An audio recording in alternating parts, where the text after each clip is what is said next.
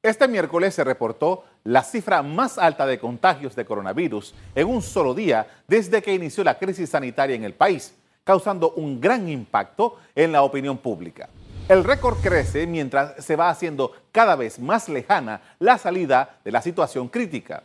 En medio de este escenario está el proceso educativo. Este jueves 11 de marzo se completaron tres meses del cierre de las escuelas.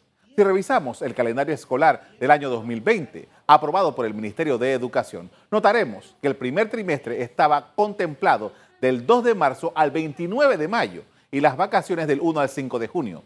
Esto quiere decir que el segundo trimestre debió haber iniciado el pasado lunes.